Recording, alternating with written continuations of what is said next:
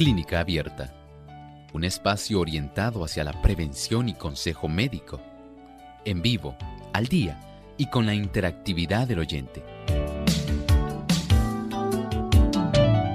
Clínica Abierta, poniendo al doctor a su alcance para un diálogo claro y honesto, porque nos importa su bienestar y salud.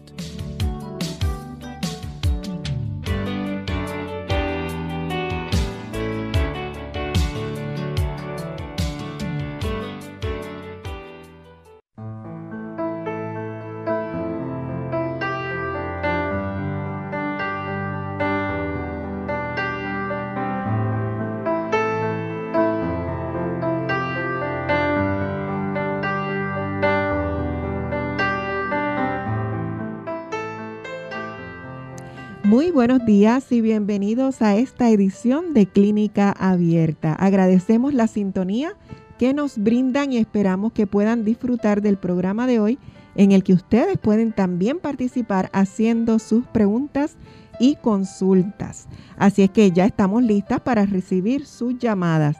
Localmente aquí en Puerto Rico pueden hacerlo llamando al 787 303 0101 para llamadas internacionales y libre de cargos pueden hacerlo al 787-282-5990 o al 763-7100. Si nos llama desde los Estados Unidos, lo pueden hacer a través del 1866-920-9765. También pueden comunicarse eh, entrando a nuestra página web radiosol.org. Allí puede conectarse en vivo en nuestro chat. Y en Facebook, en Facebook nos puede eh, conseguir en la página de Radio Sol 98.3.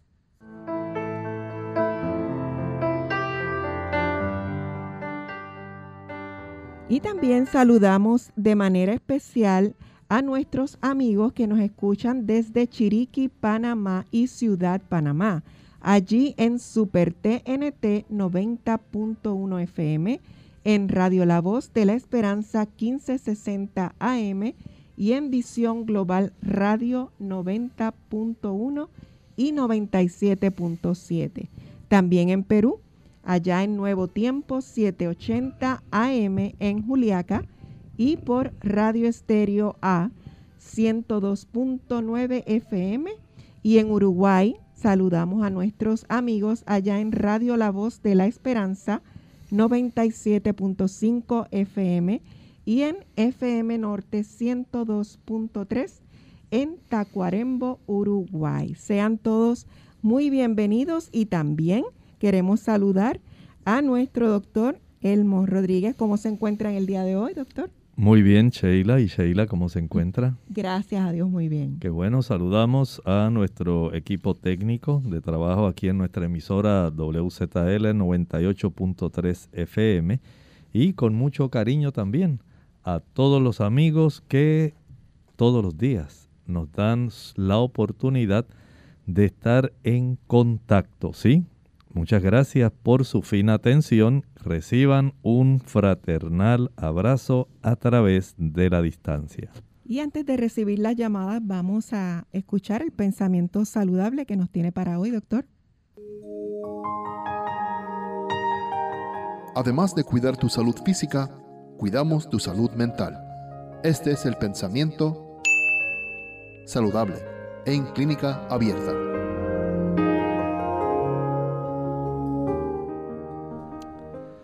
Para tener buena salud debemos tener buena sangre, pues la sangre es la corriente de la vida. Repara los desgastes y nutre el cuerpo. Provista de los elementos convenientes y purificada y vitalizada por el contacto con el aire puro, da vida y vigor a todas las partes del organismo. Cuanto más perfecta sea la circulación, mejor cumplida quedará aquella función. ¿Ha pensado usted en la importancia en que usted pueda tener buena sangre circulando dentro de sus arterias y venas? Sí, es conveniente para usted especialmente si usted desea la salud, porque lamentablemente en los casos de enfermedad sabemos que la sangre puede estar con una pobre circulación o sencillamente no estar muy bien oxigenada o no tener todos los nutrimentos necesarios para la reparación del desgaste de cada uno de los diferentes órganos, sistemas, células de nuestro cuerpo. Gracias a esa bendición de tener una buena circulación, prácticamente se nos garantiza que nos dará una buena salud. Por lo tanto, siéntese con detenimiento, piense un momento. ¿Tengo yo una buena circulación? O sencillamente, aunque yo no la puedo ver, pienso que es algo normal que todo el mundo la tenga así. Pues sepa que no. Hay que trabajar para tener una buena circulación. El ejercicio físico que activa la sangre, que le da al corazón un mayor impulso para que impulse a su vez la sangre con una mayor eficiencia. Los pulmones, para que puedan oxigenar adecuadamente. Nuestro sistema digestivo, para que pueda absorber de el intestino aquellos nutrimentos, macronutrientes, micronutrientes, fitoquímicos, antioxidantes, vitaminas, minerales para nuestro beneficio. El sueño, para una buena reparación de aquellas sustancias que son perjudiciales. Note que todo esto es esencial. Piense en esto y evite contaminar su sangre con sustancias como el alcohol, el tabaco, el café y todo aquello que pueda convertirse en una toxina. Hay salud aguardándole. Solamente necesita que usted entienda y realice aquellos cambios que son necesarios. Agradecemos este buen consejo y con esto en mente vamos a recibir la primera llamada que la hace Ángela desde Moca. Buenos días, Ángela. Buenos días, Dios le bendiga. Mire, es que yo quiero preguntar al médico porque yo salí con el tiroide un poco alto y ahora salí con tiroide bajito. Yo quiero saber si el mismo medicamento que yo me tomé cuando estaba alta me lo puedo seguir tomando ahora que está bajito y que si la doctora me dice que yo tengo que ver tres, tres pastillas al día. Yo nunca he sabido de que yo tenga que ver tres pastillas, solo una en ayuna. Yo quiero saber eso, a ver si yo puedo tomarla así bajita o cuántos medicamentos puedo beber al día. Muchas gracias por hacernos su pregunta. Mire, hay que considerar varios asuntos. Número uno, las personas llaman, me salió la tiroides alta cuando el nivel de hormona estimuladora de la tiroides se eleva. Mientras más elevado esté ese número, eso nos indica que el cuerpo tiene una función tiroidea que no está haciendo su función adecuadamente. Y hay entonces que estimular a la tiroides para que eso ocurra. Y esa hormona estimuladora es la evidencia, mientras más elevada esté, de que la tiroides no está haciendo caso, que está en una condición de hipotiroidismo. Por lo tanto, ahí se le ha provisto a usted, de acuerdo a lo que usted nos está relatando, un medicamento que muy probablemente es la levotiroxina ese medicamento el médico debe ajustarlo de acuerdo a cómo usted ha tenido la cifra de su hormona estimuladora de la tiroides en las últimas ocasiones. Eso hace, según usted nos está relatando, que ésta pueda reducir la cifra de esa hormona estimuladora lo cual nos indica que comienza a despertar, podemos decir así, la tiroides para que funcione mejor. Y el médico debe ajustarlo para que esa cifra esté aproximadamente entre 0.3 hasta 3.0. El rango en el cual debe mantenerse para que se considere normal debe estar en ese tipo de parámetro. Y en esa situación, entonces, el médico recomienda Mm, tal vez, no sé si usted está usando 75 microgramos, que se pueda variar, puede reducirse o puede aumentarse de acuerdo a su necesidad. Es muy probable que en su caso la deba reducir. ¿A cuánto? Eso depende de la cifra que usted esté mostrando en su laboratorio, en su estudio, en su análisis sanguíneo. Llévele eso al médico. No se ponga usted a tratar de adivinar cómo le va a hacer. Deje que el médico vea eso. Si usted tiene dudas respecto al manejo, saque una cita con un endocrinólogo. Saludamos entonces a nuestra amiga de eh, San Sebastián, Natividad. Buenos días. Buenos días, mi amor. Adelante. Mira, mi pregunta al doctor es que yo tengo la, la de, los tobillos hacia la planta bajo los pies, que ese es un adormimiento que tengo, que no puedo casi caminar ni ponerme los zapatos, y, y, como, si estuviera calando los pies, tanto los pies, que no, no, es así no puedo poner zapatos. ¿Qué yo puedo usar? ¿Qué, qué tratamiento me podría dar para yo pues, utilizarlo? Muchas gracias. Hay que trabajar con dos ángulos muy importantes en su caso. El primero, asegúrese de tener una buena circulación tener una buena circulación que garantice la llegada de sangre nutrida y oxigenada.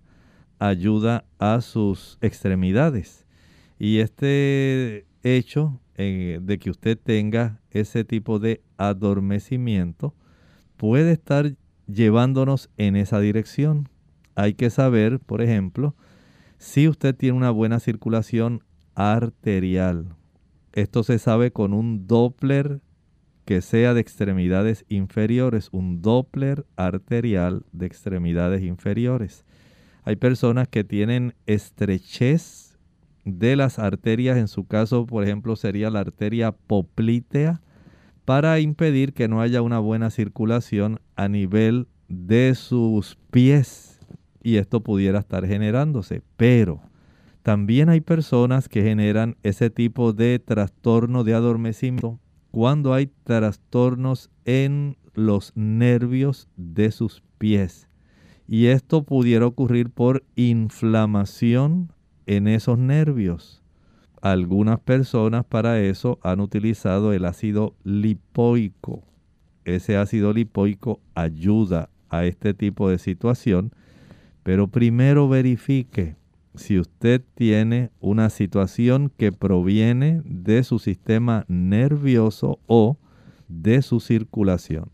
Vamos a hacer nuestra primera pausa y continuamos aquí en Clínica Abierta. Regresamos. ¿Cuándo se trata de un ataque al corazón? Hola, les habla Gloria Rojas con la edición de hoy de Segunda Juventud en la Radio, auspiciada por AARP. Hace unos años mi mamá estaba parada en mi cocina y se quejó de un dolorcito en el pecho, pero insistía que no era nada. Llamamos al 911, llegaron la policía, los bomberos y por último la ambulancia. Sí, era un ataque al corazón. Pudo haber muerto por no querer molestar a nadie. Así somos. La Asociación Americana del Corazón tiene un folleto que explica claramente cuándo el dolorcito en el pecho es simplemente un dolorcito y cuándo es un ataque al corazón. Un malestar en medio del pecho que dura más de unos minutos o que se va y vuelve, quizás acompañado por una presión incómoda. El dolor que se extiende al hombro y al brazo, quizás a la espalda, al cuello o a la mandíbula o al estómago. Sudores, dificultad para respirar, náusea, mareo. Todos estos síntomas, o solo algunos de ellos, pueden indicar que se trata de un ataque y no se debe esperar.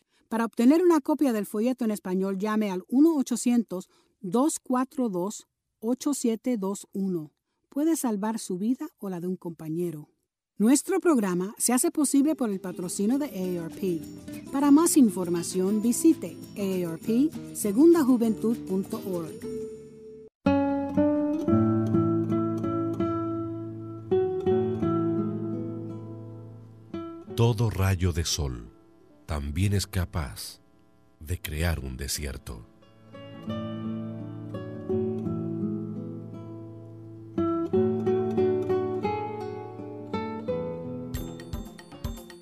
La papaya es una fruta muy peculiar y rica en vitaminas. Su ingesta favorece la digestión de las proteínas. Además, tiene muy pocas calorías. Comerla a mordiscos ejerce una acción blanqueadora sobre los dientes. También protege la piel del envejecimiento producido por las radiaciones solares.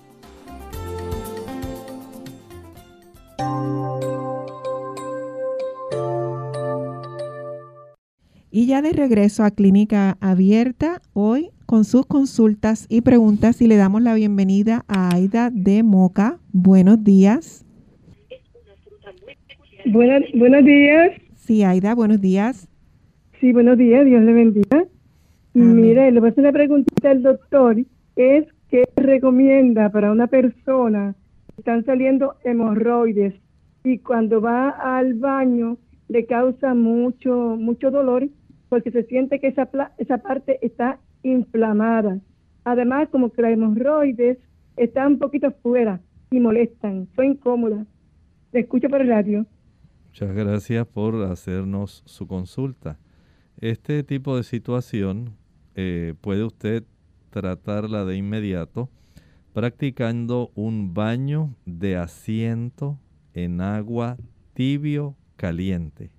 Prepare una palangana que sea bastante ancha, donde usted se pueda sentar, donde usted pueda reposar esa zona de la región anal, porque ahí se encuentran las hemorroides externas. Generalmente son las que se palpan y en muchas ocasiones son las más que molestan cuando usted se sienta y tiene algún trombo o algún proceso inflamatorio bastante grande. Eh, sentarse en esta agua caliente por un lapso de unos 12 minutos ayuda mucho en esto. También es útil, por ejemplo, al finalizar de practicar ese tipo de baño de asiento en agua tibio caliente después durante 12 minutos, aplique posterior a esto en la durante el día, aplique pulpa de sábila pura. Usted puede licuar una penca, una pala, una hoja de sábila y aplicar ese tipo de líquido. No le añada agua, solamente licúe la pulpa de la sábila, el cristal, lo transparente.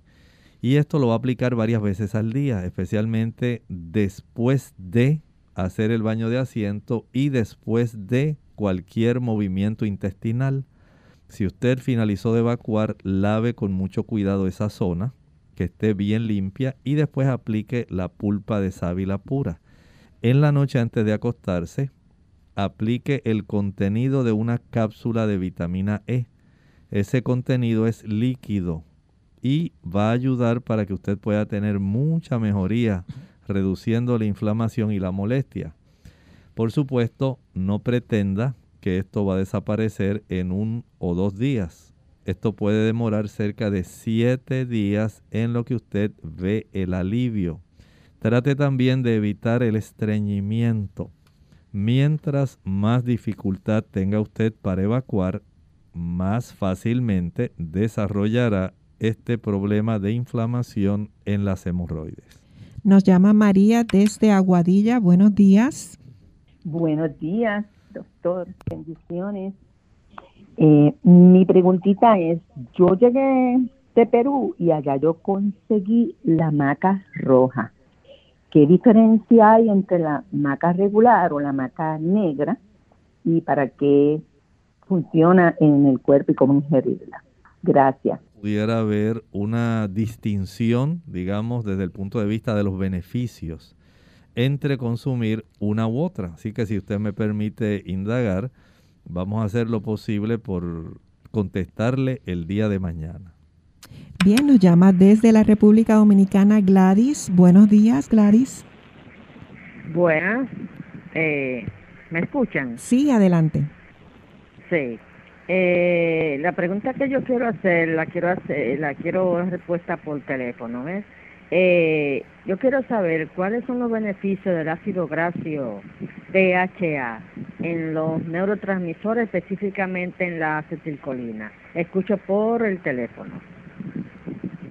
Muchas gracias. Mire, los diferentes tipos de ácidos grasos que van a dar lugar a que se formen neurotransmisores son bastante específicos, pero en el caso de la acetilcolina estamos hablando que se necesita más, digamos, eh, la intervención de las lecitinas.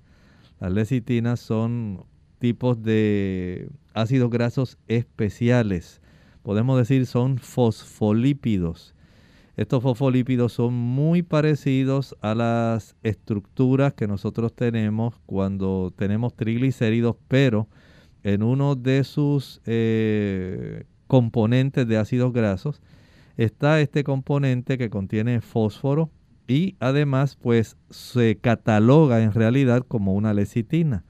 Gracias a la intervención de ese fosfolípido tenemos la oportunidad de que se pueda formar la acetilcolina. Y este tipo de neurotransmisor se convierte en el neurotransmisor principal de la corteza cerebral, precisamente es el neurotransmisor que generalmente está en disminución en aquellas personas que eh, comienzan a padecer de Alzheimer. Bien, tenemos también de la República Dominicana a Carmen. Buenos días. Buen día, Carmen. ¿Nos escucha, Carmen? No la estamos escuchando, Carmen. Estamos teniendo problemas con su llamada. No, no, ¿me escucha ahora? Sí, ¿me escucha dígame. Ajá. Ahora sí. Sí, lo que pasa es que eh, vengo padeciendo desde hace mucho tiempo eh, ácaros en los ojos.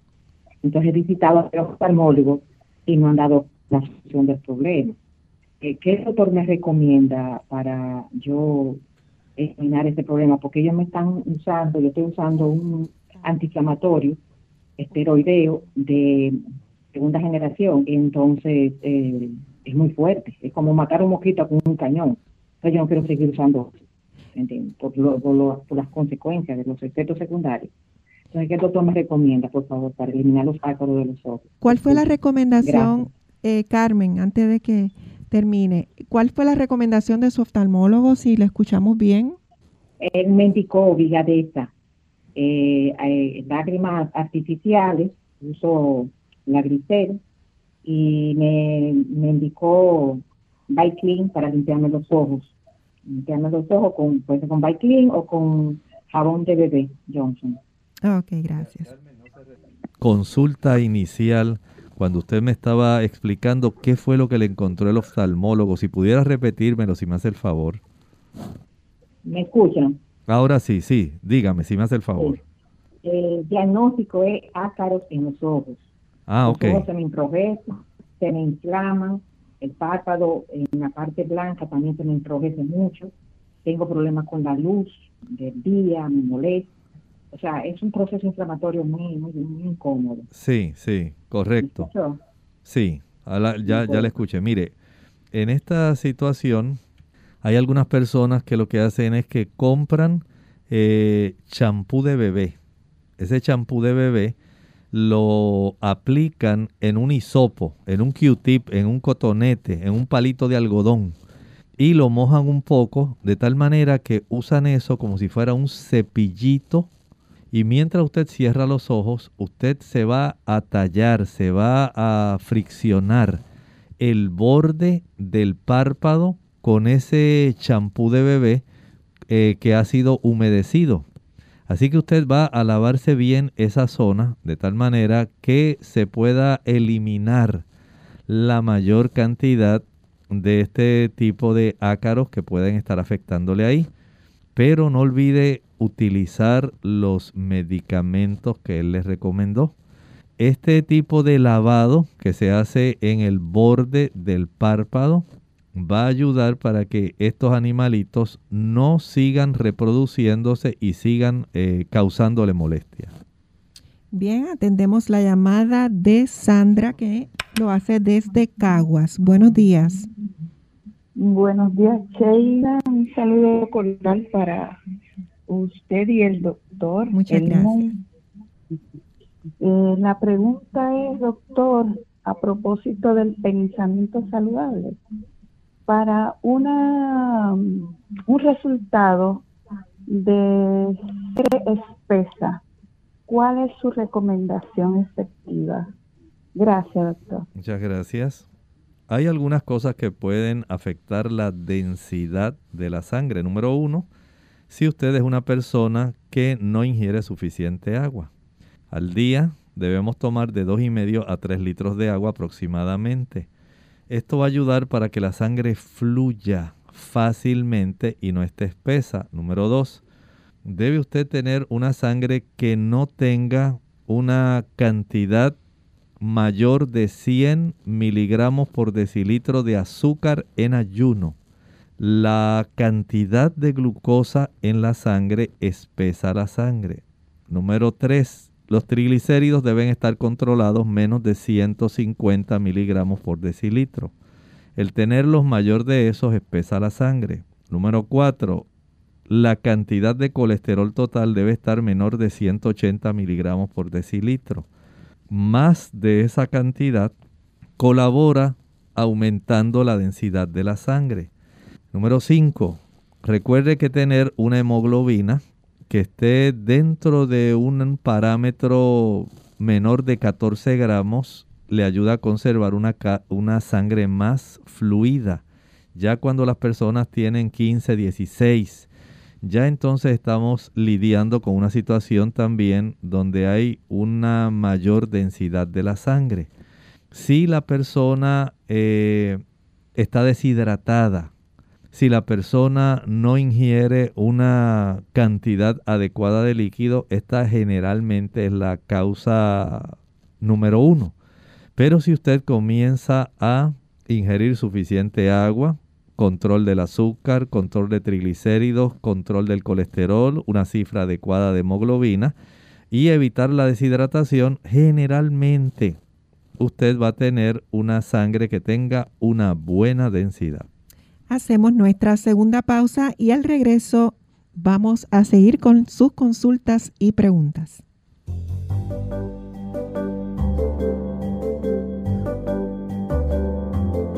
Prevención es salud. Infórmate y aprende.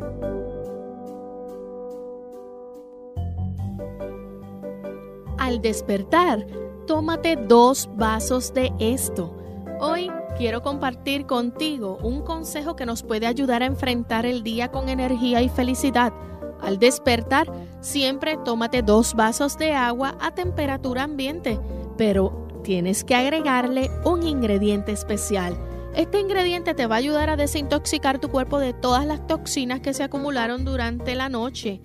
También va a activar tu organismo para comenzar a quemar grasa automáticamente y también va a activar tu hígado, lo que hace que se desintoxique para evitar el hígado graso y problemas de la piel.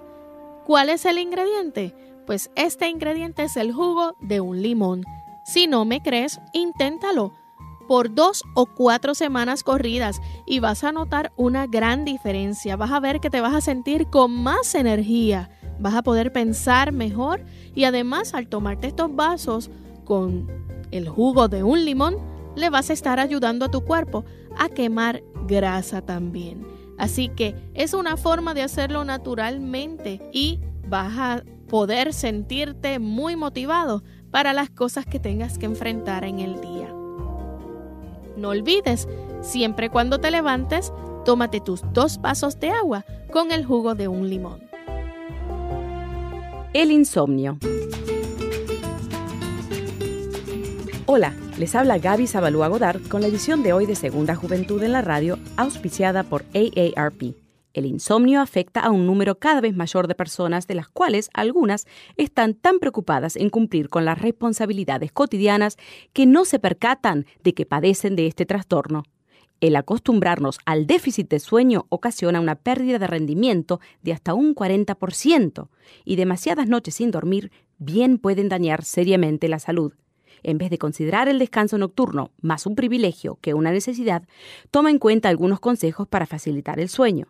Acuéstate todas las noches a la misma hora, evitando cenas copiosas antes de ir a la cama. Los estímulos excesivos pueden dificultar el sueño, por lo que ver las noticias o hacer ejercicios antes de acostarte no es muy recomendable. Los especialistas también recomiendan sacar la televisión del dormitorio, enfocándose preferentemente en la lectura. Además, no intentes ir a dormir hasta no sentirte somnoliento. Esto te ayudará a no pasar interminables minutos dando vueltas en la cama. Siguiendo estas recomendaciones, no te sorprenderás si cada noche eres recibido en los brazos de Morfeo. El patrocinio de AARP hace posible nuestro programa. Para más información, visite www.aarpsegundajuventud.org. Unidos con un propósito, tu bienestar y salud. Es el momento de hacer tu pregunta llamando al 787-303-0101 para Puerto Rico, Estados Unidos 1866 920-9765 y llamadas internacionales al 787-763-7100 o al 787-282-5990. Clínica Abierta, trabajando para ti. Clínica Abierta. Y ya de vuelta a Clínica Abierta hoy contestando sus consultas y preguntas y lo hace ahora nuestro amigo Ariel que nos llama desde San Juan. Buenos días. Buen día y gracias. Este, ¿usted podría eh, decirme sobre el neurotransmisor ese que acaba de mencionar sobre que evita el Alzheimer? Eh, ¿Qué alimentos se encuentra? Si viene en suplemento y me lo podría deletrar lentamente para escribirlo. ¿Cómo no? Mire, ese tipo de producto usted mismo lo produce, todos lo producimos. Cuando usted consume especialmente productos de oleaginosas, las oleaginosas son las semillas que tienen ácidos grasos y que tienen una buena cantidad de proteína, por ejemplo. Pensemos en la nuez de nogal, walnuts, ahí tenemos una buena cantidad. En las pacanas o pecans, ahí tenemos una buena cantidad. En el frijol o la habichuela soya, ahí sí tenemos una buenísima cantidad de lecitina. Usted no va a encontrar necesariamente acetilcolina en ningún producto directamente. Básicamente lo que va a encontrar son los precursores que el cuerpo ahora va a componer, va a reagrupar los diferentes grupos para poder facilitar la producción de ese tipo de neurotransmisor.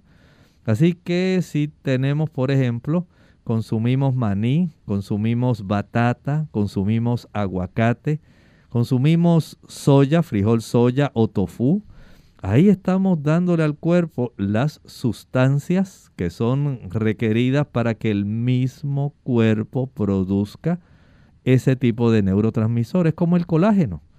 No porque usted se compre una botella de colágeno, ya usted está ingiriendo el colágeno que su cuerpo necesita.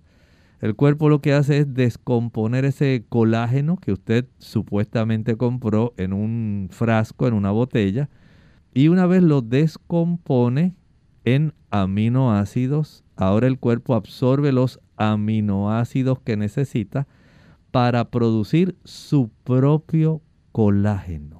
Y así ocurre con los neurotransmisores. El cuerpo va a utilizar los elementos esenciales para que usted pueda a nivel de su cerebro formar las sustancias que son esenciales para hacer estos procesos de transmisión de información. Bien, una anónima nos llama desde los Estados Unidos. Buenos días. Sí, buenos días. Yo, yo quería hacerle una pregunta, doctor, porque fui diagnosticada con cáncer en los huesos. Entonces, eso es muy duro para mí, porque yo siempre he sido una persona que mi fe es elevada, bien alta, pero cuando yo este, este cuando yo comencé con dolores en, mi espalda. Yo tomaba mucho ibuprofen, mucho Tylenol, mucha cosa. me dio úlcera en el estómago. Esa úlcera me ocasionó que me diera anemia.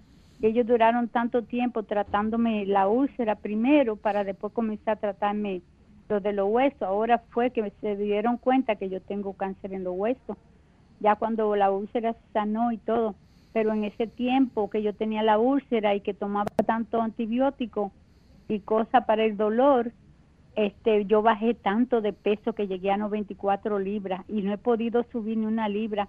Yo le pido al doctor que me diga cómo subir. Yo fui donde una nutricionista que me dio el hospital, pero lo que ella me dice es comer arroz blanco, cosas así, muchas cosas como con carbohidrato, alta en calorías, no importa el azúcar, pero yo siempre tengo miedo, no miedo, sino que me cuido de no ser diabética, porque como soy flaquita, puedo llegar a ser diabética también, tratando de, de aumentar de peso. Ella dice que por corto tiempo, pero yo quisiera saber una opinión del doctor para mi ayuda, por favor. Muchas gracias por hacernos la consulta. Este tipo de situación eh, amerita que usted no deje de asistir a la consulta médica para que pueda ser atendida adecuadamente. Y sí, tiene mucha razón. El hecho de que se hayan utilizado antibióticos por mucho tiempo, esto tiene un efecto que puede trastornar la médula ósea. Sí es cierto que los antibióticos tienen utilidad, pero también es cierto que tienen efectos adversos y la cantidad, la potencia de los antibióticos, el tipo de antibióticos y el tiempo que se hayan estado utilizando, en su caso, pueden haber afectado la médula ósea y de esta manera ahora usted tiene este tipo de trastorno en su médula ósea. Esta situación le va a requerir ahora el que usted pueda ayudarse. Más que comenzar pensando directamente en aumentar peso, que sí sería útil, debe pensar en brindarle a su cuerpo una buena cantidad de antioxidantes. Y los antioxidantes son abundantes en dos lugares, en las frutas y en los vegetales. Si usted puede preparar jugo de vegetales, como por ejemplo en la licuadora o en la máquina de extraer jugos, añadir digamos una remolacha, una zanahoria, un pepino o pepinillo, un limón, el jugo de un limón, añadir dos o tres tallos de apio, luego añadir a esto algunos, algunas hojas de repollo, un rábano, un, digamos, pudiera ser útil también un espárrago, un tallo de espárrago pudiera ser muy útil, algunos arbolitos o inflorescencias de brócoli y de coliflor y un puñado de espinacas. Todo esto lo puede mezclar con taza y media de agua y una vez lo licúe, proceda a colar con un colador de tela. Una vez ya tenga ese jugo, digamos si obtuvo 12 onzas, va a hacer tres tomas de 4 onzas, 4 onzas al finalizar de desayunar, 4 onzas de ese jugo al finalizar de almorzar, 4 onzas de ese jugo al finalizar de cenar. Todos los días, todos los días. Además de eso ahora, si va a comer, por ejemplo, pasta, que sea una pasta integral. La pasta le ayuda para que usted obtenga una mayor cantidad de calorías. Las nueces, las almendras, el aguacate, el maní, eh, el ajonjolí, las avellanas, la nuez de Brasil, todas ellas le van a brindar una buena cantidad de calorías a expensas de los ácidos grasos de buena calidad. El uso del arroz integral es muy adecuado para usted. Eso le va a ayudar. Los cereales integrales, la proteína que proviene de las legumbres. Estamos hablando de los frijoles, habichuelas blancas, negras, pintas rojas, lentejas, garbanzos, gandules, habas, arvejas, chícharos, menestra ahí usted tiene todos los elementos que necesita para que su cuerpo vaya ahora de una manera progresiva, teniendo el beneficio de recibir todos los nutrimentos para poder reparar y poder facilitar el que usted comience a tener una mayor cantidad de calorías que son a fin de cuentas las que más van a requerirse para que usted aumente peso. Bien, recibimos la llamada de Gloria desde Trujillo Alto. Buenos días. buenos días, doctor. Este, eh, gracias por usted, por su programa. Mientras estaba en el programa, mi hija me llama de Kentucky. Entonces, eh, fui a ver la doctora entonces, porque ella tiene un problema de menstruación eh, y lo tenía desde acá también. a veces está este, como ahora, estuvo de febrero hasta mayo, sí, eh, y en mayo ahora menstruó, pero solo dos días. Entonces, lo que le quería consultar, porque ella me estaba preguntando a mí, y yo dije, mira, qué bueno que estoy en cancha, que voy a llevar al doctor corriendo. Entonces, este me dice que la doctora le, le recetó una pastilla, y ese es lo que ella me estaba preguntando, pero como yo tampoco sé, eh, quiero que usted nos, nos pueda informar sobre esto. Ella le recetó una pastilla diaria de 500 miligramos, melformin, melformin. Como viendo antes, casi siempre para los diabéticos o algo, no sé si esto es lo correcto, pero ella le dijo que esa pastilla, además de hacerla rebajar, porque este para regularle las hormonas y, y por un tiempo porque ella piensa que ella tiene los ovarios poliquísticos, pero ella también le mandó a hacer que en estos días tiene que hacérselo porque fue ayer mismo de, un sonograma para verificar bien sus ovarios. Pero lo que nos lo que nos preocupa a las dos es sobre ese ese medicamento que ella le dio por un tiempo, el, el Muchas gracias.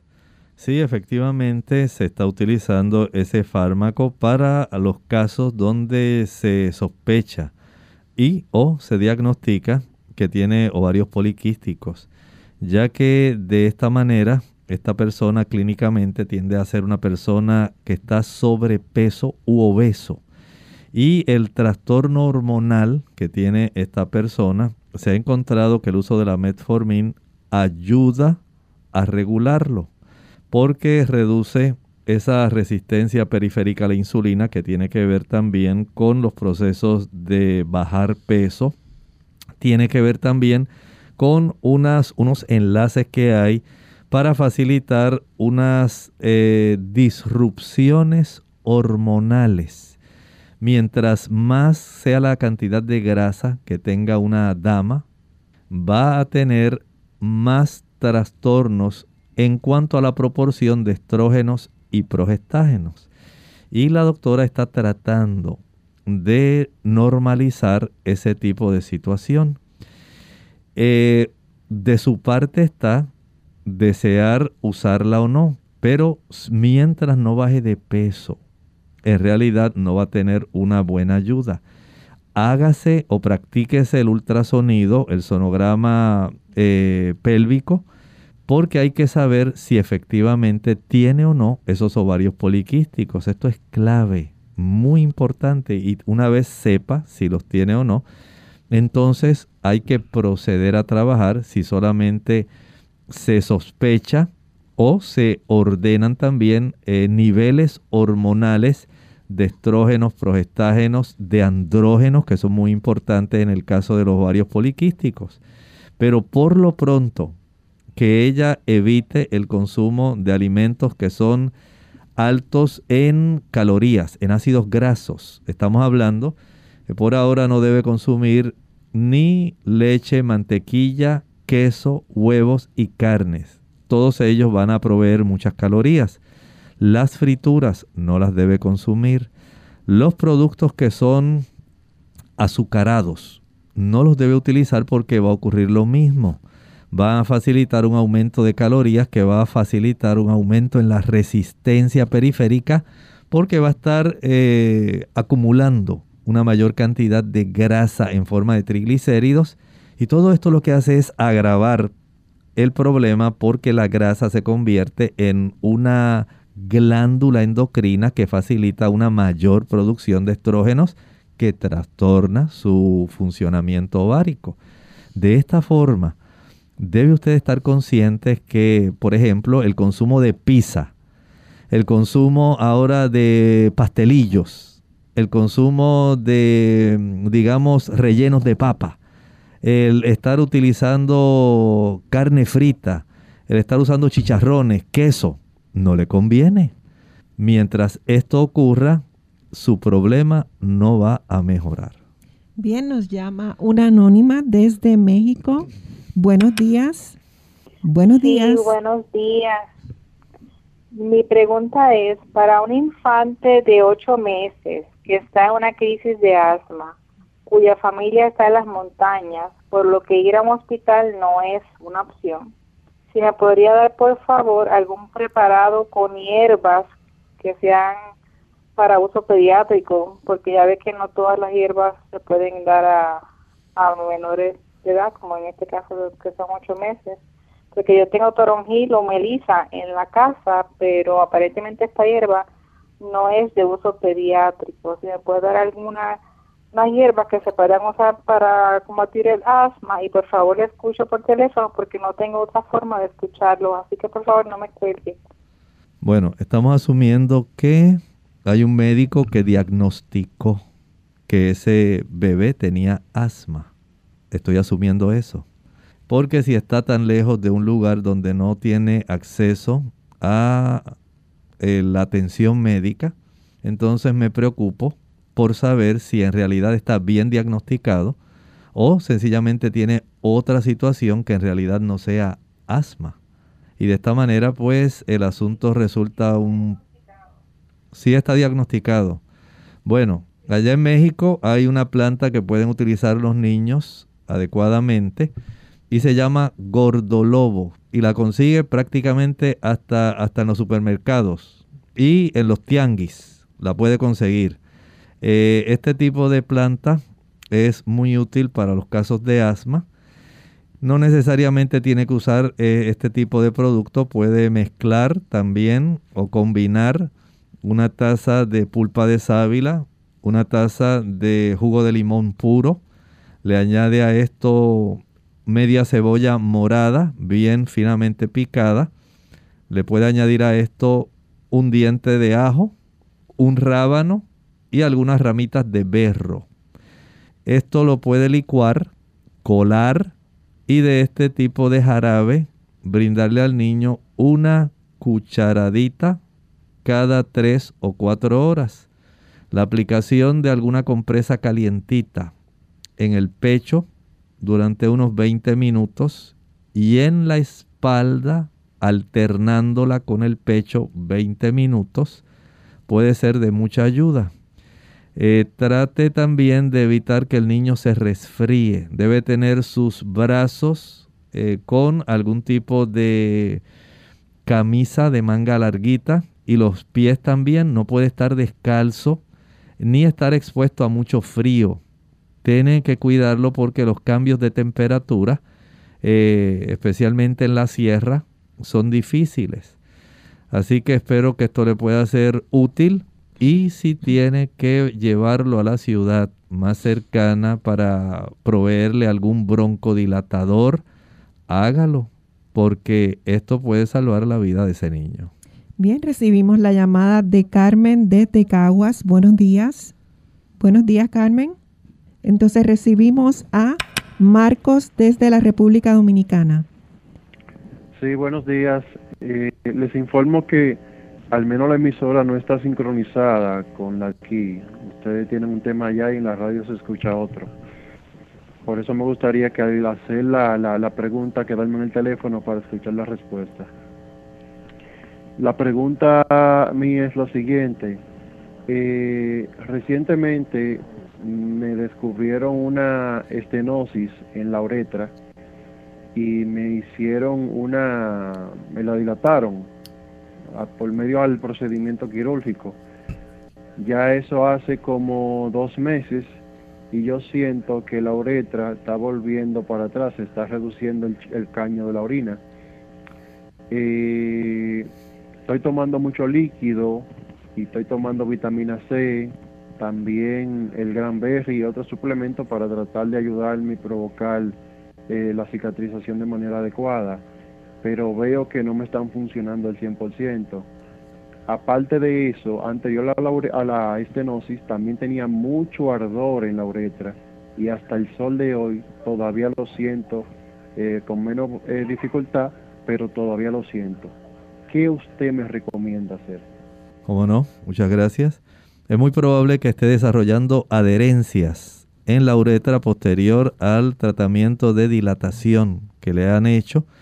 Es probable que deba ir a un urólogo que tenga la oportunidad de tener un equipo láser que le pueda ayudar para romper esas adherencias y tratar de que la uretra eh, del pene, que aparentemente es la que está más afectada, pueda entonces tener esa oportunidad de estar más dilatada y facilite el que usted pueda orinar con una mayor facilidad porque no hay algún producto natural que impida el desarrollo de esas adherencias. Tenemos a Nelly que nos llama desde Aguadilla. Buenos días. Dios bendiga. Doctor, eh, tengo ese tiempo el problema de, insomnio. No, me he puesto a dormir temprano y no duermo.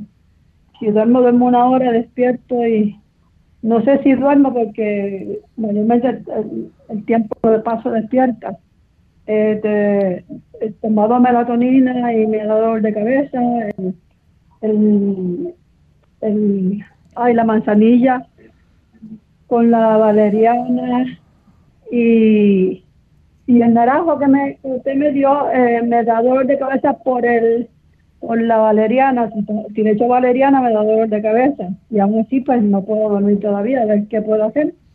Eh, no tomo café, me alimento bien, tomo mucha agua, pero sigo sin dormir y no tengo preocupaciones tampoco. A ver qué me puede decir acerca de eso y qué me puede añadir a la, manzanilla y al naranjo en vez de la valeriana. Gracias. Muchas gracias. Recuerde que también el ejercitarse cada día, vaya a ejercitarse una hora al sol después que desayune y una hora a las 4 de la tarde.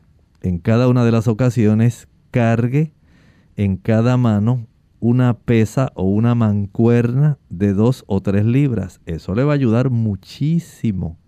También, en lugar de utilizar eh, la valeriana, combine, puede utilizar la hoja de la parcha, pasiflora incarnata, parchita. Este tipo de producto es excelente cuando usted lo combina con naranjo, la cáscara del naranjo o la hoja del naranjo y con la manzanilla.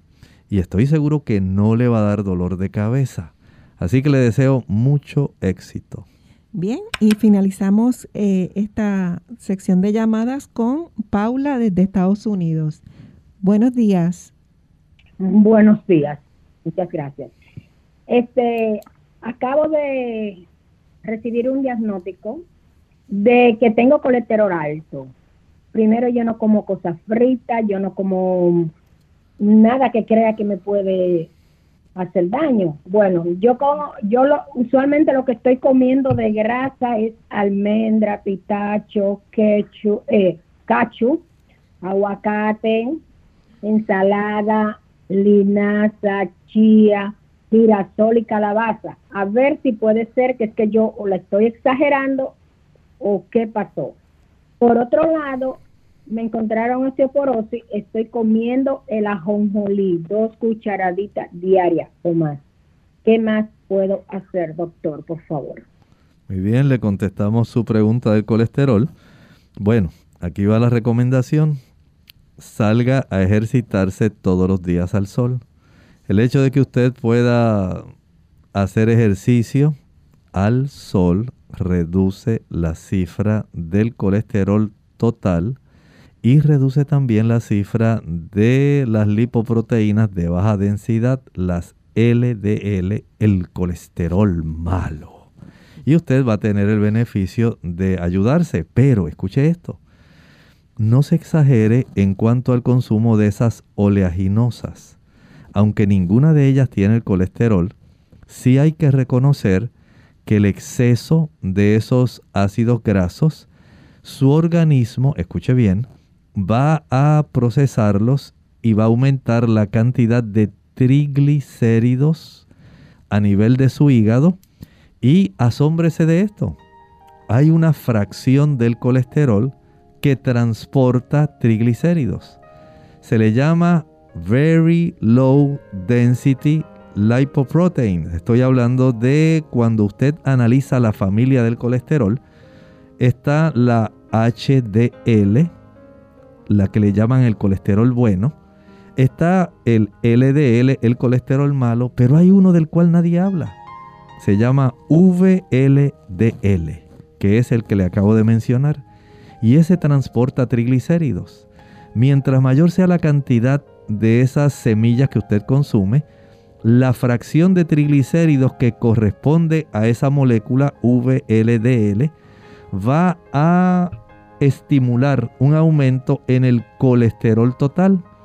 Y esto sí, entonces puede resultar en esa cifra que usted está objetando, que le sale alta a pesar de lo que usted come. Y es sencillamente por esa razón. Ahora, por otro lado, si usted es una persona geniosa, si usted es de esas personas que grita y que dice todo lo que quería decir porque se lo tenía que sacar del corazón, o si usted es una persona muy estrésica, de esos que querían todo para ayer, entonces ahí tiene otra razón por la cual suben también las cifras del colesterol. Piense en estas cosas, corrija aquella que le corresponde. Bien, y hemos terminado esta edición, pero antes le pedimos al doctor que comparta el pensamiento final. El pensamiento final lo podemos encontrar en el libro de San Juan, capítulo 3, versículo 16. Porque de tal manera amó Dios al mundo que ha dado a su Hijo unigénito, a Jesús, para que todo aquel que en Él cree no se pierda, mas tenga vida eterna. Esa oportunidad la tiene usted y la tengo yo totalmente gratuita. No tiene usted que pagar nada. No tiene usted que hacer promesas. No tiene que dar algún tipo de cantidad de dinero en particular. Usted sencillamente, mediante la fe, acepta la promesa y sin ningún tipo de indulgencias, el Señor la perdona.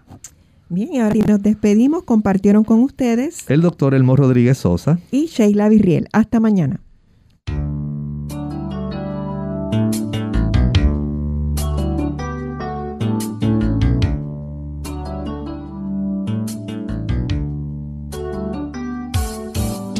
Clínica abierta. No es nuestra intención sustituir el diagnóstico médico antes de poner en práctica cualquier consejo brindado en este programa, usted debe consultar con su médico. Hasta la próxima.